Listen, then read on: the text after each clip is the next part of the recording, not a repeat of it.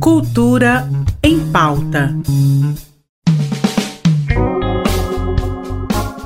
Olá, meu nome é Marcel Alves e seja muito bem-vindo à Cultura em Pauta, nosso encontro diário na rádio RBC FM e na sua plataforma de stream favorita, onde eu te conto todas as novidades da arte lazer que rolam aqui em Goiás. E começando o programa de hoje com as artes cênicas. Até o dia 29 deste mês, Goiânia é palco da mostra Giro Dança de Volta ao Palco, um festival internacional de fomento e difusão da arte goiana que promove intercâmbio com vários de diferentes artistas em nível regional, nacional e internacional. Ainda hoje, às sete e meia da noite, o Corpo de Dança do Amazonas realiza a apresentação da noite e abre a Mostra Escola. Então, se você quiser ver um espetáculo de altíssima qualidade ou vários, confere no Instagram Giro8 CIA, arroba Giro8 CIA. E agora recebemos a queridíssima Claudinha Fernandes, da Secult Goiás. Seja muito bem-vinda, Claudinha. Oi, Mazel, vindos da EBC Cultura em Pauta. Aqui quem fala é Claudinha Fernandes Fernandes,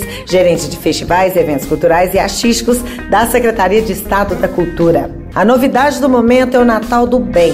Tá com inscrições abertas para a seleção de artistas goianos se apresentarem no evento. Legal, né? Então confere o edital no site rtve.org.br, chamamento público e já garanta a sua vaga no processo.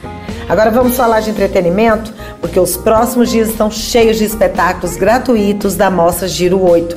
A programação começa nessa quinta-feira, dia 26, e vai até domingo, dia 29, no Teatro Goiânia e Centro Cultural Martins Sererê. E assunto artes plásticas. No Museu de Imagem e Som está rolando a mostra Luz e Sombra, as memórias escondidas nas esculturas de Goiânia. Aliás, esse é um bom passeio para quem é curioso e quer saber mais sobre a nossa cidade, viu?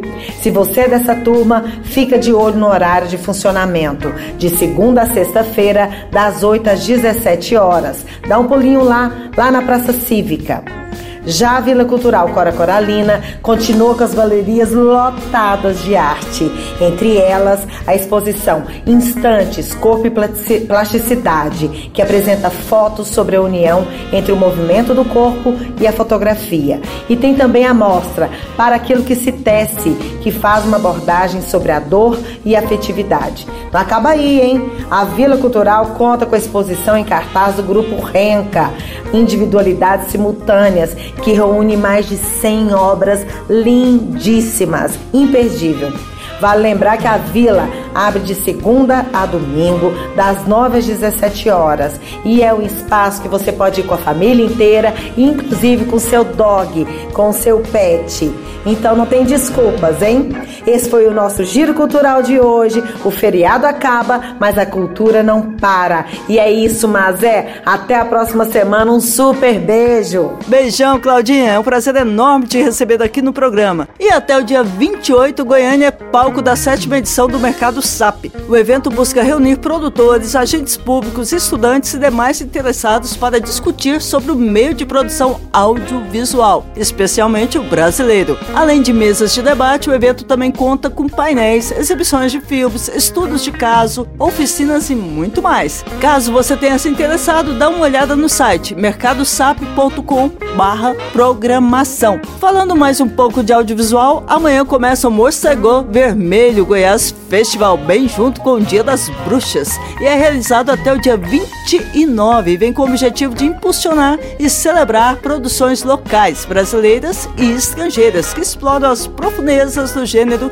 terror. Amanhã o Festival do Medo começa às duas horas da tarde com a exibição do longa-metragem Slasher. Já às quatro horas, o evento recebe a maquiadora Marcela Siqueira para uma oficina de maquiagem de terror. Todas as atividades do evento ocorrem no Shopping Cidade Jardim. Você pode conferir tudo, tudo, tudo no site morcegovermelhofestival.com.br e mais um pouco de cinema para você. Afinal, amanhã tem estreias no Cine Cultura, mas quem vai nos contar é o coordenador e programador da sala, Fabrício Cordeiro. Bem-vindo, Fabrício. Olá, ouvintes do Cultura em Pauta. Aqui é Fabrício Cordeiro, coordenador e programador do Cine Cultura, trazendo as novidades da semana, a começar por os Delinquentes, filme argentino representante da Argentina na busca pela vaga no Oscar 2024, filme que foi um dos mais comentados do Festival de Cannes deste ano.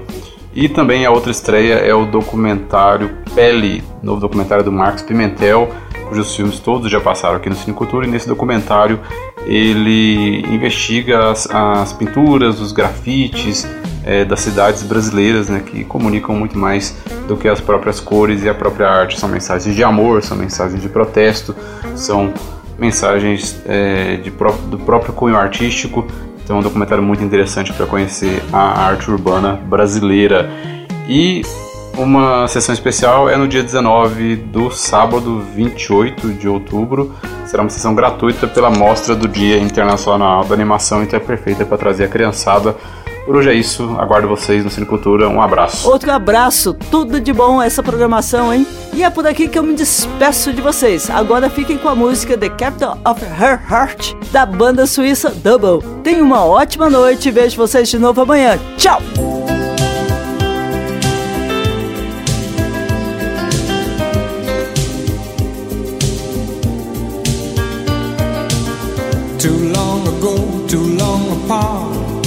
Couldn't wait another day for the captain of the heart.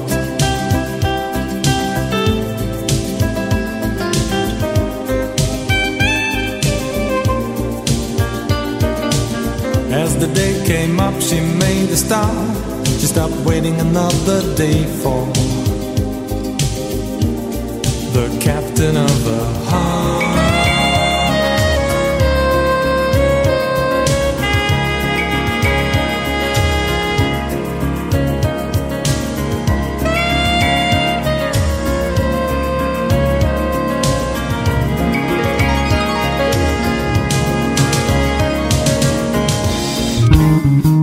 Cultura em Pauta. Em parceria com a Secretaria de Cultura do Estado de Goiás.